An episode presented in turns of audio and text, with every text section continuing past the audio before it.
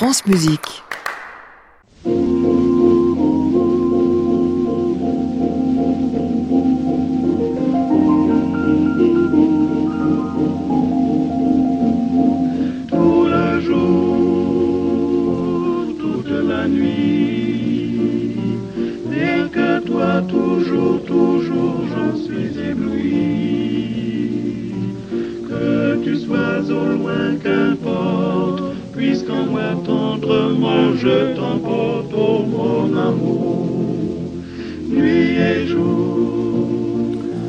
Bonsoir à tous et bienvenue dans le Classic Club sur France Musique tous les soirs de la semaine, 22h, en public et en direct depuis le 17 rue de l'Arcade à Paris, c'est-à-dire l'hôtel Bedford qui nous accueille tous les soirs et qui nous accueille même en musique vivante. Même les soirs, on va parler de cette chose horrible, nécessaire, superflue, insupportable qu'on adore et qu'on déteste, qu'on appelle un concours, surtout un grand concours international. Autour de la table ce soir, l'un qu'on a passé 36, et quand je dis 36, c'est 36, l'un qui supporte pas d'en passer, mais qu'on a fait quand même parce qu'il fallait bien, et puis l'autre qui va être jury.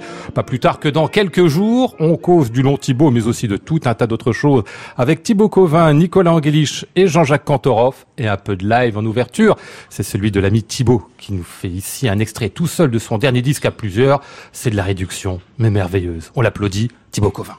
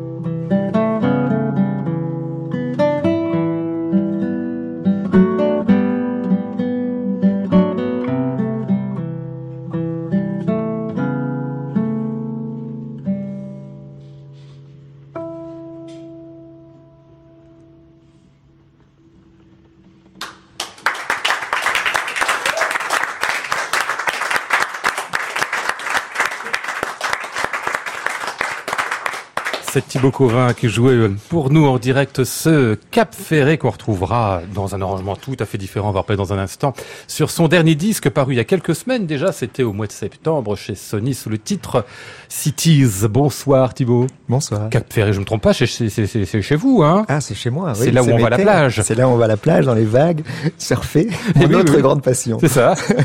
c'est euh, à travers cet album-là que vous, euh, qui vient de sortir. Donc City, c'est justement différentes villes que vous avez euh, croisé une sorte de voyage autour de quelques grandes villes de, du monde aujourd'hui, c'est ça, hein, pas seulement de France. Oui, c'est vrai que ça fait une quinzaine d'années maintenant que je voyage incessamment, et j'ai eu cette cette chance de, de, voir et de traverser quelques-unes des grandes villes du monde, dont certaines m'ont certaines m'ont vraiment touché profondément, et j'ai eu envie de les raconter avec ma guitare.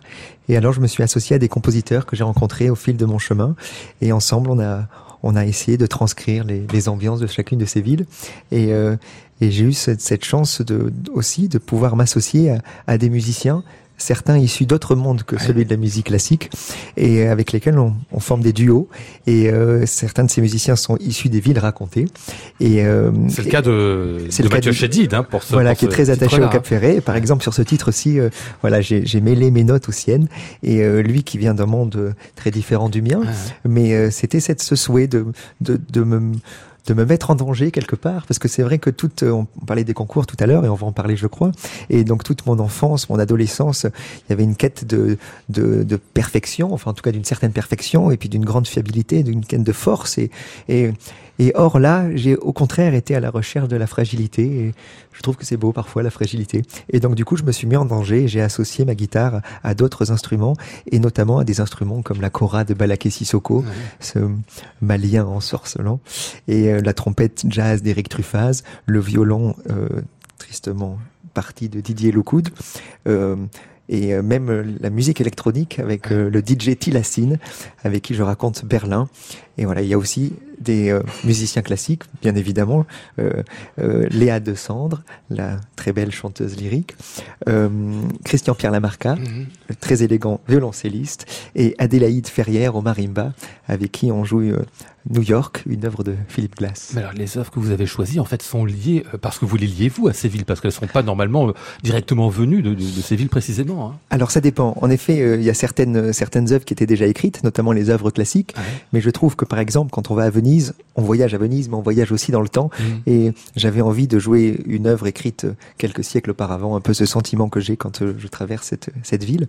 Et, mais il y a aussi des pièces qui ont été écrites aujourd'hui, euh, comme le Cap Ferré par exemple, mmh. euh, comme Berlin, euh, mon, composé par mon frère Jordan, euh, comme Bombay, enfin compositeur Mathias Duplessis. Mmh. Et voilà, donc c'est un, un, un, mélange entre, entre des notes qui parfois datent de siècles et d'autres qui sont toutes fraîches. Ouais. Le frère, je connaissais pas d'ailleurs. Hein. J'ai vu le nom, je me demandais, ça, vous le, le révéler. Le papa, je savais, mais le frère musicien aussi, ça c'était c'est une nouveauté. Ça. Pas une nouveauté, c'est quelque chose que j'apprends en tout cas. Oui, oui, la, la, la famille euh, est très euh, attaché à la guitare. Ah oui, lui aussi c'est la guitare. c'est la guitare. Lui, lui pas forcément classique. Il l'a ouais. étudié très très passionnément comme moi tout jeune, mais lui a, a dévié vers les, les, musiques actuelles, le jazz, l'écriture, et, et, donc il compose de, de, très jolies choses, je trouve. Mmh, et, mais vous, c'était le classique dès le départ, a priori. Moi, c'était le classique tout de suite. Ouais, ça, oui, hein. Et moi, j'étais parfaitement épanoui dans la musique classique, et j'ai une passion infinie pour le, le patrimoine, le, le, répertoire extraordinaire que nous avons. Mais en même temps, au fond de moi, j'ai aussi très, de manière très présente, un, un, attachement aux musiques, aux musiques actuelles, et, et je crois que la guitare est aussi un instrument idéal pour revendiquer aussi la, les musiques d'aujourd'hui. Ah oui. Et donc j'aime penser que la guitare est euh, la guitare classique est un instrument mmh. classique d'aujourd'hui. Ouais, parce que c'est un instrument trans style en plus, hein, évidemment. Ouais, c'est un des rares en fait qu'on voit dans, dans des, dans des ouais, genres tellement différents. Hein. C'est ce que j'aime et, et, en effet il est dans, dans, différents styles, mais aussi il est, il est joué partout dans le monde, partout où qu'on soit, au fin fond de l'Afrique, en, en, Amérique du Sud, en Asie du Sud-Est, il, il, y a toujours la guitare, une dérivée d'une guitare, et, et, ça, ça me plaît beaucoup. Et, et tous nos, nos cousins aussi, euh, le, le, le, le luth, mm. le, le koto japonais, le sitar indien, euh, euh, tout ça euh, m'inspire beaucoup. Ouais, je vous laisse retourner à votre guitare, Thibaut. Vous allez nous refaire un titre dans un instant. Je salue mes autres invités, à, à commencer par Nicolas Anguiliche. Bonsoir Nicolas. Bonsoir. vous, je crois savoir que le jazz a toujours été, si on prend des musiques qui sont un peu autres que le classique central pour nous, une sorte de, de style de genre pour lequel vous aviez un peu plus qu'une oreille. Hein euh, oui, c'est une, une passion euh, que j'ai depuis très très longtemps, et, euh, mais d'autres musiques aussi. Ouais. ouais. Mais vous jouez pas le jazz en revanche, c'est ça hein Vous l'écoutez euh, Un peu. On peut un peu très très très modestement. euh, et puis on a beaucoup d'inhibitions aussi par rapport à ce genre de de choses parce que voilà, c'est c'est un autre une, une autre façon de de fonctionner. Il faut respecter le, le fait que c'est pas on peut pas switcher comme ça Oui, c'est ça. très très très facilement, sauf si on a vraiment un- une grande pratique, un grand. Enfin, j'ai beaucoup de respect pour euh, pour les musiciens de jazz et on peut pas juste euh, s'improviser euh, jazzman. Après, on a on a des passions et il faut essayer. J'ai fait un tout petit peu, mais euh, j'aimerais euh, pousser l'expérience plus loin. Mais vous savez comment c'est dans la vie, on n'a pas Eh forcément oui, le temps. on n'a qu'une vie. Jean-Jacques Kantorov, bonsoir. Bonsoir. On peut avoir deux vies, hein, une de violoniste, une de chef d'orchestre. Ouais, hein. exactement. ouais. Puis rajouter une troisième de euh, membre du jury. C'est pas une vie à part entière. ça. Non, heureusement. Le concours Long Thibaut Crispin commence dans deux jours, si je compte bien. hein. Exactement. On va en reparler euh, dans euh, l'occasion de ce programme. Avec vous, Jean-Jacques, on va retrouver encore une fois euh, Thibaut Covin. Pour Rio, c'est à nouveau extrait de ce disque Cities.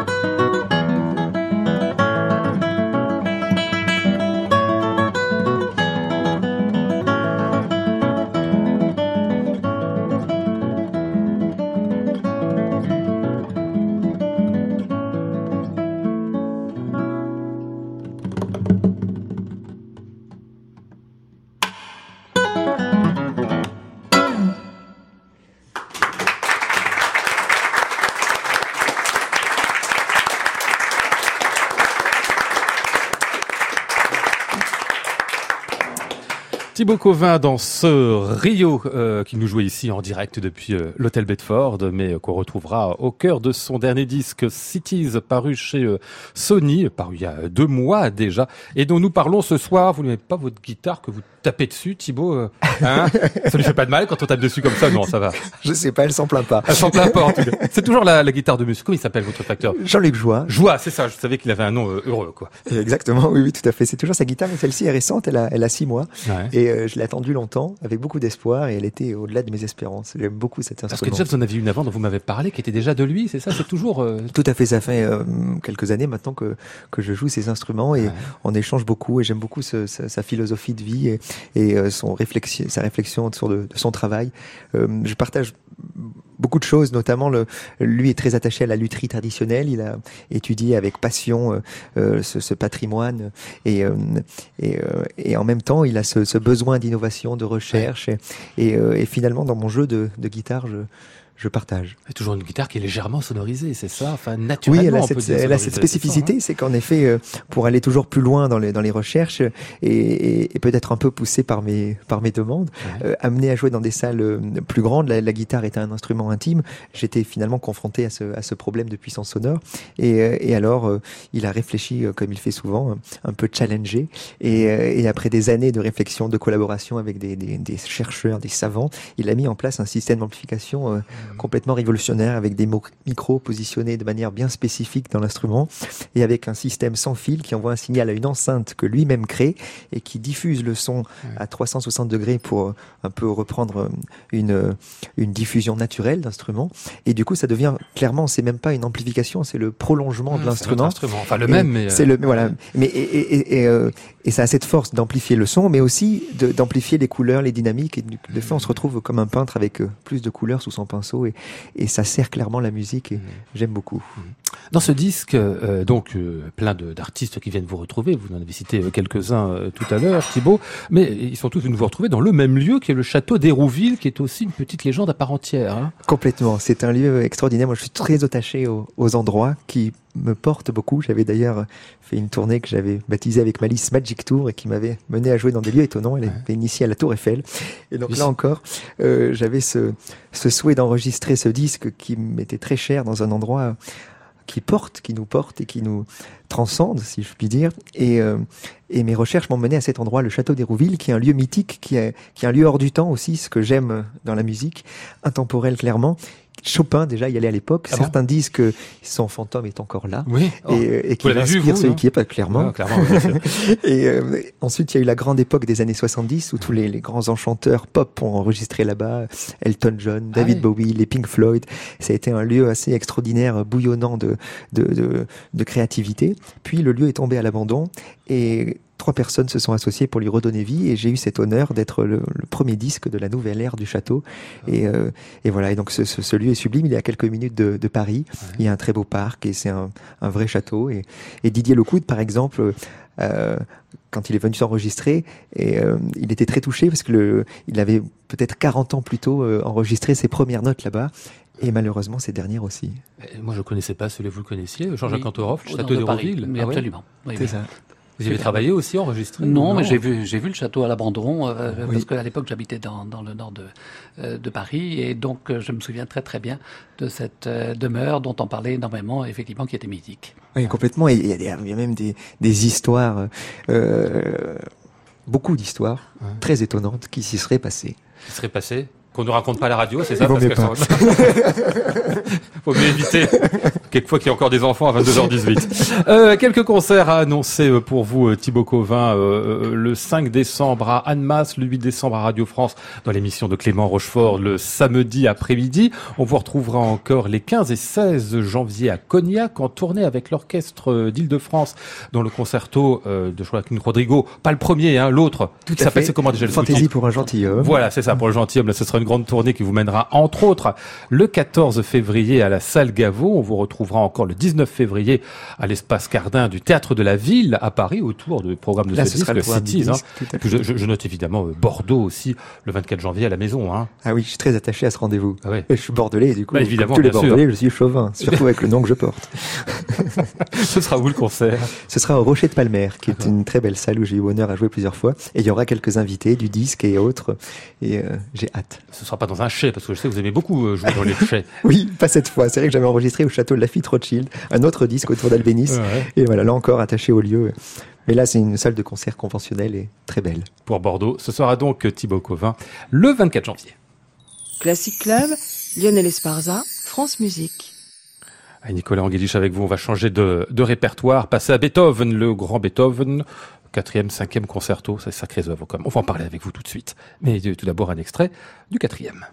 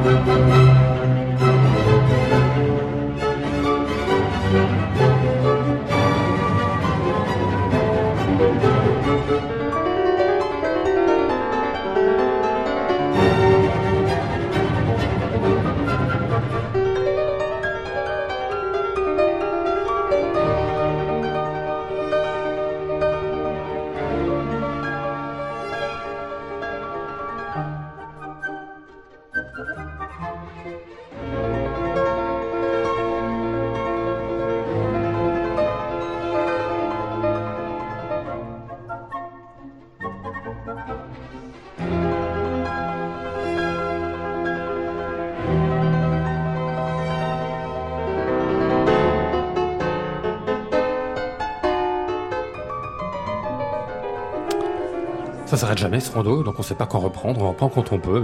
dommage, désolé, mais si vous voulez en savoir plus sur ce rondo final du quatrième concerto de Beethoven et le disque de Nicolas Angelich qui est sorti euh, il y a quelques semaines, donc euh, avec l'Insula Orchestra dirigé par euh, Laurence Equilbé. Nicolas, c'était un concerto absolument exubérant, ce quatrième, surtout dans ce dans ce final-là. On sait que le, le, caractère est très différent. Au début, inutile de vous demander depuis combien de temps vous le jouez? 20 ans, 30 ans, c'est ça? J'exagère. Euh, je le joue depuis un moment, mais enfin, on n'a jamais fait le tour euh, de la question déjà avec n'importe quelle œuvre. Et, euh, et, et, alors, euh, ne parlons même pas de, de, pièces comme ça qui sont tellement fortes, mystérieuses. on a, on a, on a dit énormément de choses et en même temps la, la musique reste toujours, mm. garde toujours un aspect mystérieux à découvrir. ce quatrième, il est il est peut-être le, le, préféré de beaucoup de gens dans, les cinq concertos. Euh, je les aime tous, moi j'ai du mal à dire lequel je préfère, mais enfin, il est, il est très, très mystérieux pour moi, très très très. Enfin, on n'en sort pas indemne. Oui. Voilà. Peut-être le plus poète aussi des, des cinq, non D'une certaine façon, oui. Oui, oui, oui, tout à fait. On a cherché à, interpréter, entre guillemets, à, à, donner un peu des, des, alors par rapport au second mouvement, on a parlé de, de Orphée, on a mhm. parlé aussi de d'autres d'autres mythes comme ça très très connus. Euh, Claudio Arau a très très parlé de façon très très belle de de, de ça et euh, et, et d'autres aussi. Euh, euh, et, et, du coup, euh, voilà, c'est. Mais encore une fois, ça, ça reste quelque chose de tellement fascinant à chaque fois et euh, tellement difficile, mhm. tellement beau. C'était un concerto sous vos doigts ici de ce disque-là. Moi, je l'ai trouvé heureux, enfin cherchant presque une forme d'extase. Alors que on pourrait se dire qu'il y a d'autres choses peut-être un petit peu plus sombres à y trouver, en particulier dans le dans le second mouvement. Mais ce second mouvement, mis à part les deux extrêmes, c'est ça que j'ai eu l'impression d'entendre. Est-ce que c'est ce que vous voulez en, en donner vous? De l'extase, oui, je pense que ça fait partie. Enfin, il y a tellement de d'affects différents qui, qui, qui, font partie d'une d'un univers musical que que c'est difficile de, de, se dire voilà c'est c'est il y a un côté extatique oui je pense et puis euh, comme souvent chez Beethoven en tout cas c'est comme ça que je le ressens euh, il y a un côté euh, comme une espèce de, de lutte comme ça contre contre des choses auxquelles peut-être nous sommes confrontés tous. Euh, euh, voilà, c'est l'humain et mais euh, magnifié comme ça. Mhm. Enfin, dans toute une expression tellement éloquente de de souffrance et de aussi de de force, de force, d'immense force. Et oui, d'extase, oui, oui, par moment. Enfin, une joie, oui, extatique, oui, peut-être. Mhm. Euh, il est comment à jouer ce concerto pour vous lorsque vous êtes en concert, lorsque vous vous retrouvez en Très situation difficile. difficile Oui. pour les chefs aussi. Hein. C'est vrai. oui, oui, je, je crois que le, le quatrième, j'ai parlé avec euh, avec un chef que j'aime beaucoup, euh, euh Vladimir Yurovsky. on a discuté des concertos de Beethoven et lui pensait que c'était le finalement quand même, ça reste le plus difficile. Tout à fait. Pour les deux et pour quelle raison? Pour tout le monde, pour essayer de d'avoir une lisibilité, pour régler certains problèmes de thème pour euh, pour donner une espèce de de vision d'ensemble de la chose, tout en tout en restant euh, libre et puis en essayant d'exprimer tout ce qu'il y a euh, de, de complexe dans, dans cette partition. Mhm. C'est quoi les moments justement qui sont les, les détours ou les portes à prendre ou ne pas prendre? Jean-Jacques, vous semblez faire allusion à ça. Je pense que quelque part c'est l'osmose qu'il faut chercher entre le soliste et le chef parce que les parties sont aussi importantes. La partie orchestrale rivalise tout à fait avec la, la partie pianistique et si on n'est pas sur la même longueur d'onde, ça peut donner, euh, je dirais, des, interprétations euh, qui dérapent. Donc euh, c'est assez difficile de, trouver exactement la, structure, la pulsion. Euh, et la pulsation, parce que les deux euh, vont, ensemble, et, euh, et en même temps trouver le, côté de verticalité, en même temps le côté de romantisme, de chaleur, c'est-à-dire c'est un méthode est un mélange assez détonnant entre une violence intérieure énorme mm. et donc il y, a une souffrance sous-jacente. On le voit dès les premières œuvres. En fait, les, tonalités de mineurs qu'on trouve dans, dans les opus 1, les opus 3, etc., qui sont des, des œuvres de musique de chambre, qui auraient dû être au contraire très juvénile, très euh, très enthousiaste. Il y a tout de suite mm. cette couleur sombre, mm. et donc euh, on a l'impression mm. qu'effectivement il y a une, lutte intérieure, et en même temps il y a cette extase dans des, moments poétiques et des mouvements euh, lents qui font que là on touche au, sublime. Et puis voilà. mais c'est ce, ce rapport qui est difficile. Oui, oui, il faut, il faut une, une, une grande, euh, euh, je pense, vision d'ensemble, euh, autant qu'on peut le faire, mais, mais aussi une, une grande euh, liberté à l'intérieur de ça pour donner un sens de la structure. Enfin, je sais pas comment expliquer. Il y a un côté euh, euh, qui peut-être donne l'impression d'être, euh, enfin, ce qui doit Il y a un- rester côté- surprenant. en Il y a un côté cas. cadentiel de toute Absolument. façon partout, Absolument. que beaucoup de, de solistes ne respectent pas. C'est-à-dire qu'en C'est fait, un côté improvisation, euh, c'est mais ça Il y a presque un côté opéra. C'est-à-dire il y a des moments où il y a des accords et puis il y a une liberté complète qui est laissée à l'interprète et euh, souvent les interprètes ne s'en servent pas. Hmm. C'est-à-dire qu'en fait ils n'ont pas la flexibilité pour aller à l'intérieur du cadre qui lui il y a un cadre rythmique euh, auquel oui, effectivement qui est très, le- très fort, qui est très fort et là c'est le Oui. contraire c'est l'interprète qui doit venir rejoindre l'orchestre de, de façon à pouvoir trouver l'homogénéité. Mais c'est Voilà. ce dialogue qui est, qui est- C'est un, c'est un dialogue qui est pas, en fait, qui est pas évident, qui peut paraître Mhm. évident tellement la musique est belle, Eh mais euh, mais une fois quand on commence à, à rentrer un peu plus dans les détails, c'est Et qu'est-ce que vous avez choisi comme cadence, puisqu'on en parlait euh, de ce côté cadentiel de ce concerto? Pour les cadences elles-mêmes, Nicolas pour, les cadences, euh, bah, je je m'en tiens à- comme comme la majorité des gens aujourd'hui euh, aux cadences de de Beethoven, il y en a, il y en a plusieurs pour le quatrième. Ouais. Euh, je joue dans le premier mouvement la cadence qui est la plus, je pense la plus jouée. Il y en a deux autres, dont une très intéressante, très très moderne, euh, que Brendel aime beaucoup et, et je crois qu'il jouait plutôt cette cadence-là. Euh, moi, j'a- j'adore la cadence que je joue parce que elle est, c'est, vraiment une espèce de, euh, enfin.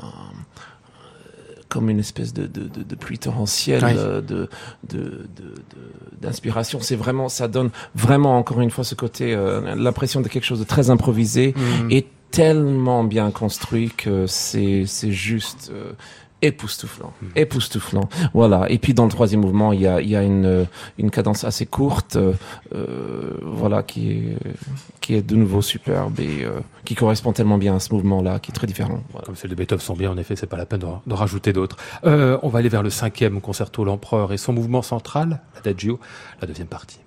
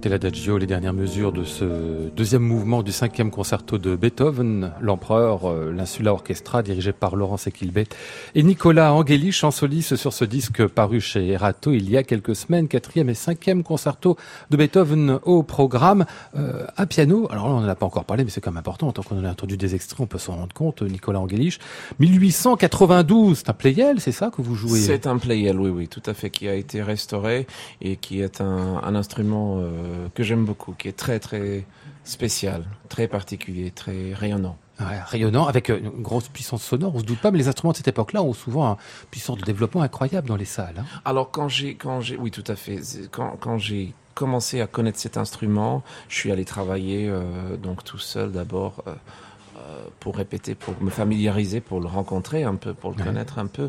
Et, et donc, euh, donc il y a des drôles de, il y a des drôles d'impressions comme à chaque fois qu'on essaie un nouvel instrument.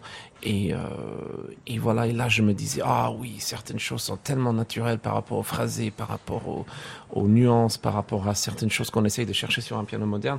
Et euh, je, je, me suis dit, waouh, ça c'est vraiment euh, surprenant, j'aime beaucoup, euh, c'est merveilleux. Et puis je me suis dit aussi, après j'ai réajusté mon mon jugement finalement parce que on a, on a une espèce d'impression de quelque chose d'assez intime là où on est, c'est-à-dire où, on, où on joue, mm -hmm.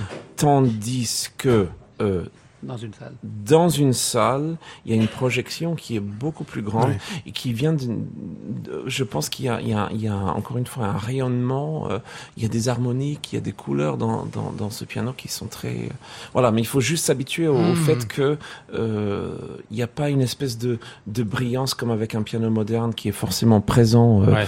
de façon euh, plus simpliste entre guillemets. Je dis bien entre guillemets. Hein, là où on est ça, quand ça, on la joue. production du son. Voilà voilà, il faut s'habituer à un rapport en fait à la sonorité qui est un tout petit peu différente et en même temps qui n'est pas totalement en opposition avec un euh, avec un piano, enfin, mmh. enfin dans mon cas euh, moderne avec lequel j'aurais plus eu d'expérience mmh. et l'habitude de voilà. Il y a la question du toucher aussi. C'est des pianos dont on dit euh, souvent qu'ils résistent beaucoup moins. Le clavier est plus, entre guillemets, léger, peut-être que celui des, des, grands pianos modernes.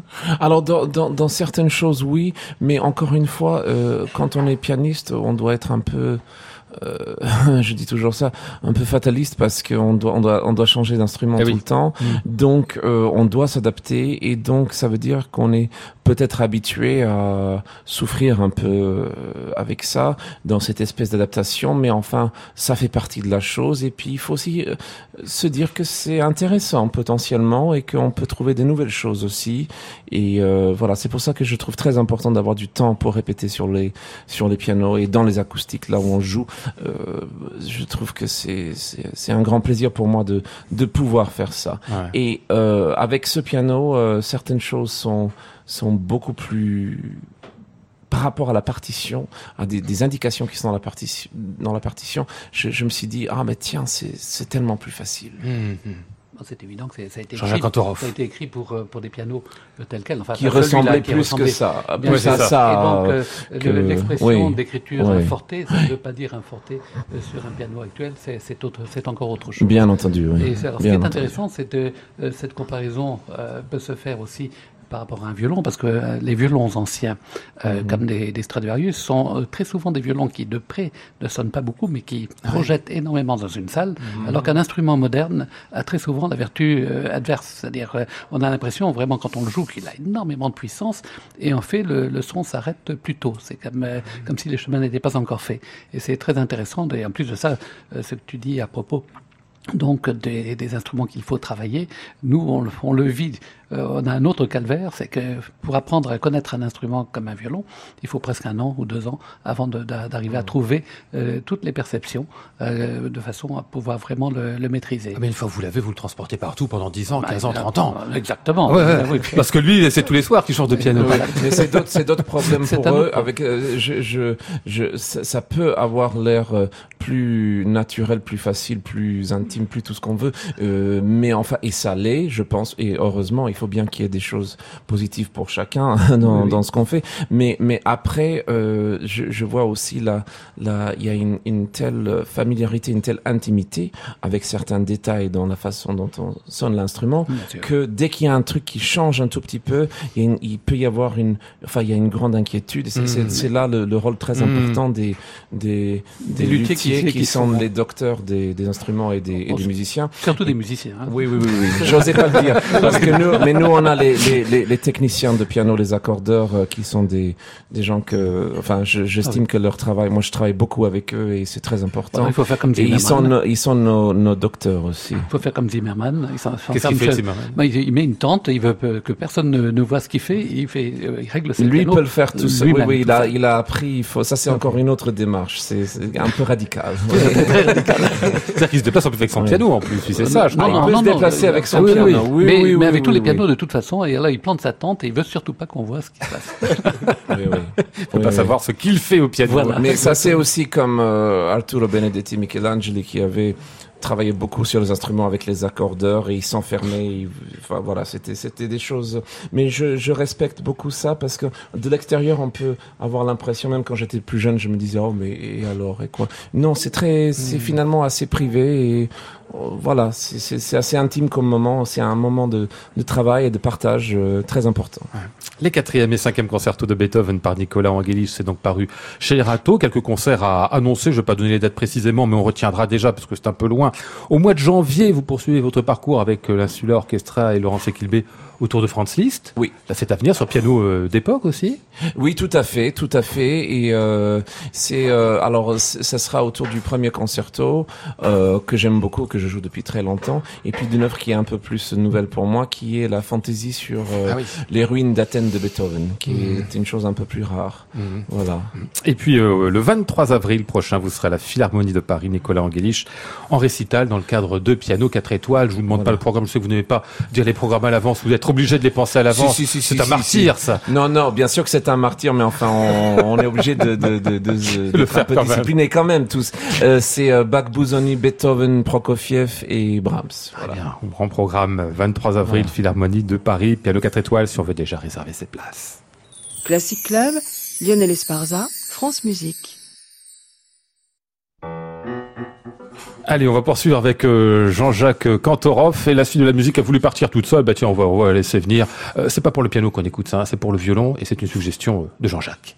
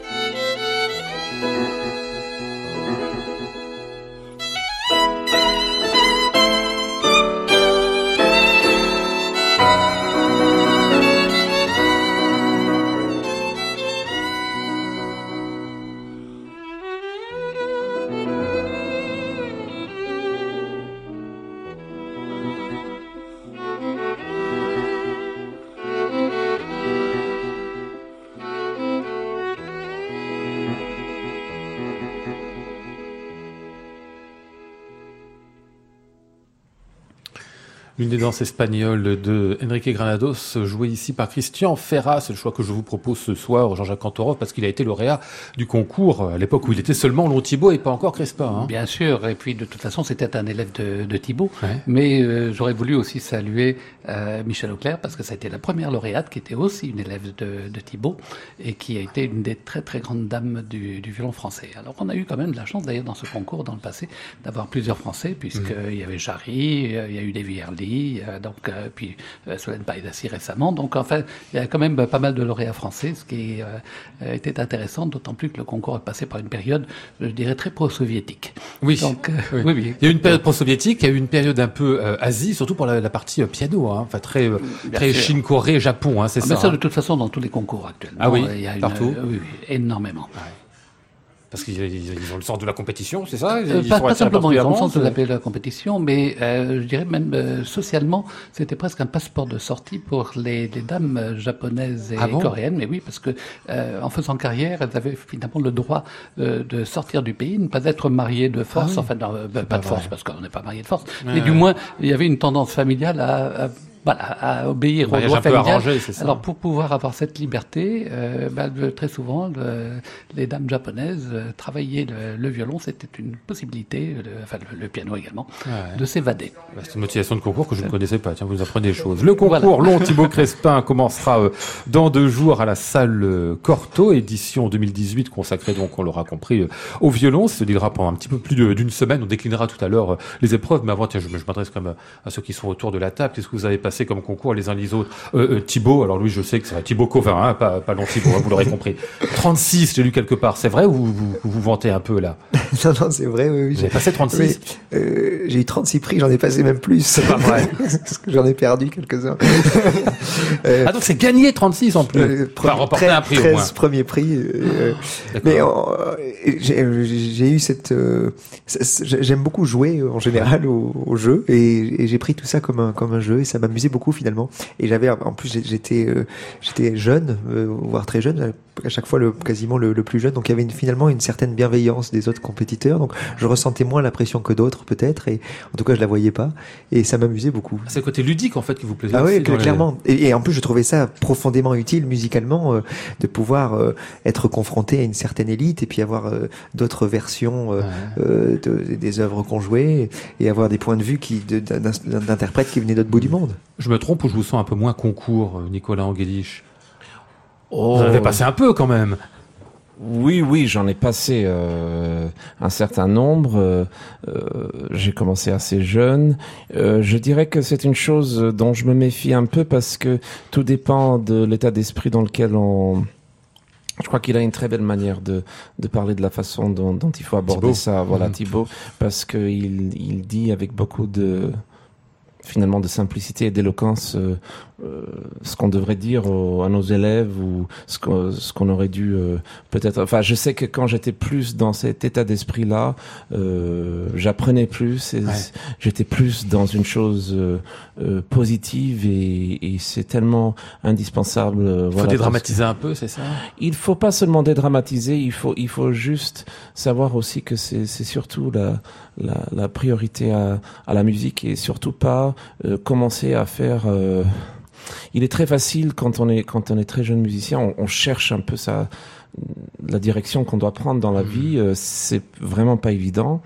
Et euh, quand on doit sortir du cadre des études, et donc les concours évidemment présentent une opportunité qu'on peut difficilement éviter. Euh, voilà, et, et- et il faut, mais il faut surtout pas le prendre comme une chose qui soit obligatoire pour. euh, euh, voilà, gagner un concours, ça veut pas dire euh, avoir un parcours musical euh, par la suite. Enfin, je veux dire, ce n'est pas le seul- la seule. Oui, Mhm. ce n'est pas la seule façon. C'est surtout votre votre liberté, votre votre indépendance, votre discipline, votre identité, et puis surtout le, le respect de la musique euh, qui, euh, qui, qui, qui vous porte et qui, euh, qui fait qu'on on, on joue mieux et qu'on a même, euh, avec un peu de chance, on a, on a plus de d'opportunités de, de, de, de d'avoir une possibilité de, de s'exprimer en concert après par la suite. Voilà. Jean-Jacques Antorov, c'est en effet un, un, un, moment dans une vie de musicien, le concours, ça peut pas être un, euh, un but en soi. Non, c'est pas un but, mais c'est vrai que l'aborder comme un sport, quelque part, c'est il y a un côté ludique à la chose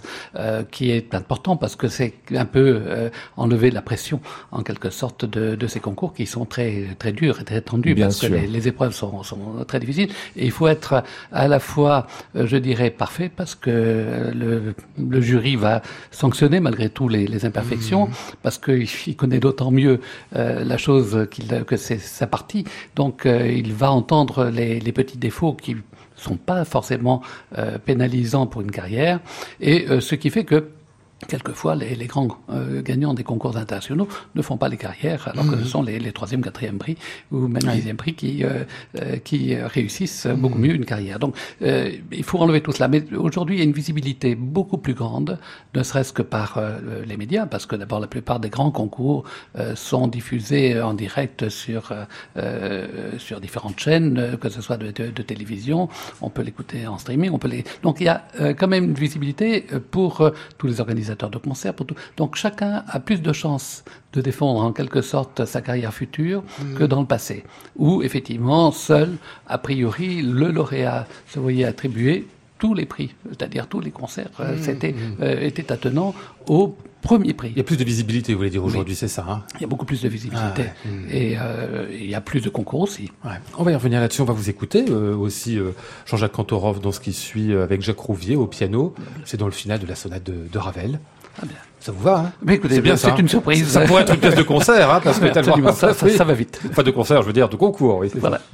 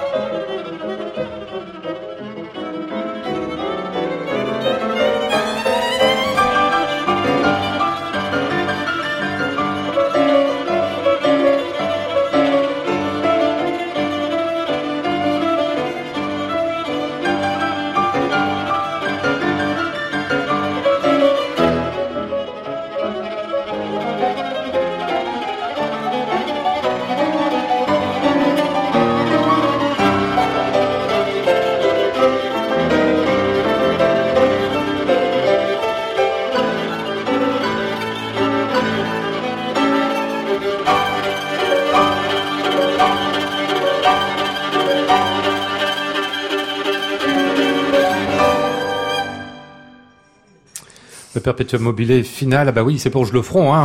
Oui, absolument. Rétrospectivement. Jean-Jacques Cantorov au violon euh, et Jacques Rouvier était au piano. Jean-Jacques Cantorov qui sera donc euh, membre du jury du concours Long Thibaut Crespin qui ouvrira donc vendredi à la salle Corto. Les épreuves sont euh, publiques, hein, je ne me trompe pas. les épreuves sont publiques, bien sûr. Hein. Salle Corto samedi et dimanche pour les éliminatoires. Demi-finale lundi, et mardi à la salle Corto toujours.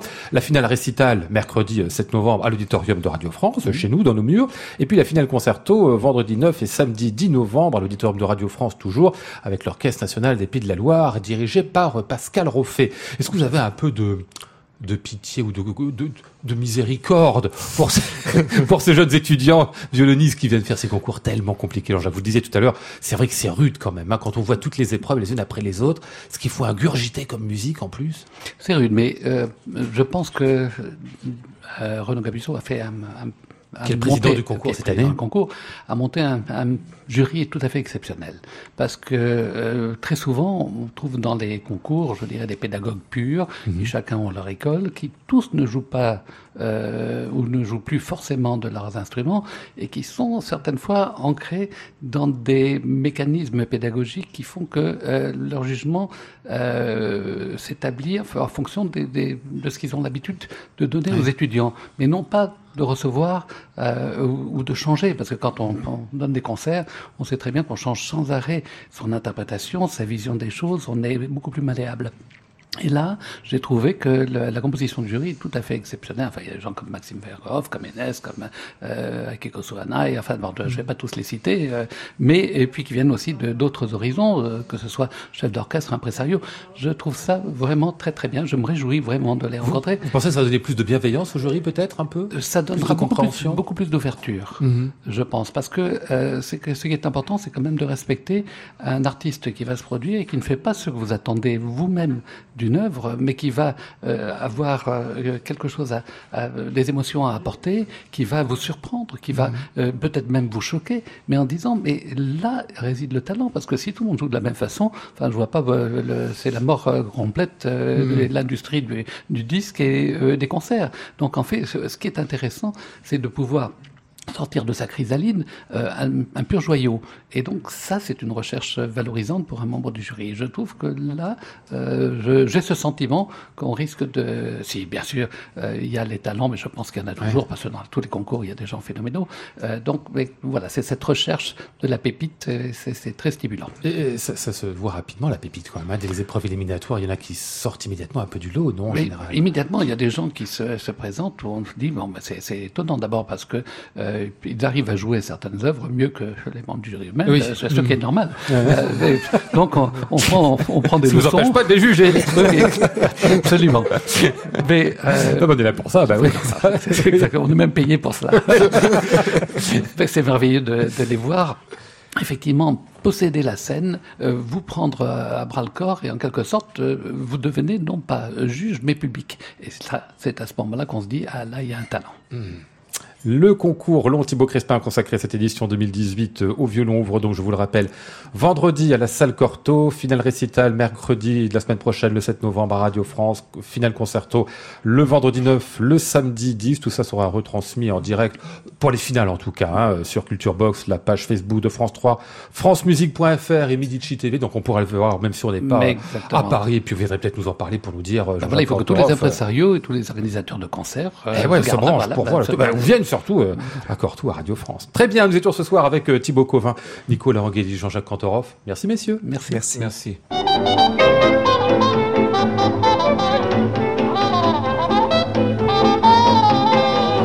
Il y avait également Maud Nourri, Philippe Demenoux, Antoine Courtin, Yvan Charby et Cyprien Croton. Voici le ciel peuplé de ces moutons blancs, voici la mer troublée, spectacle troublant. Je vous retrouve demain pour le Classic Club du jeudi sous le titre Lumière sur le balcon. Nous serons avec Maxime Pascal, Benjamin Lazare, Iris Zerdoud et Léa Trommenschlager.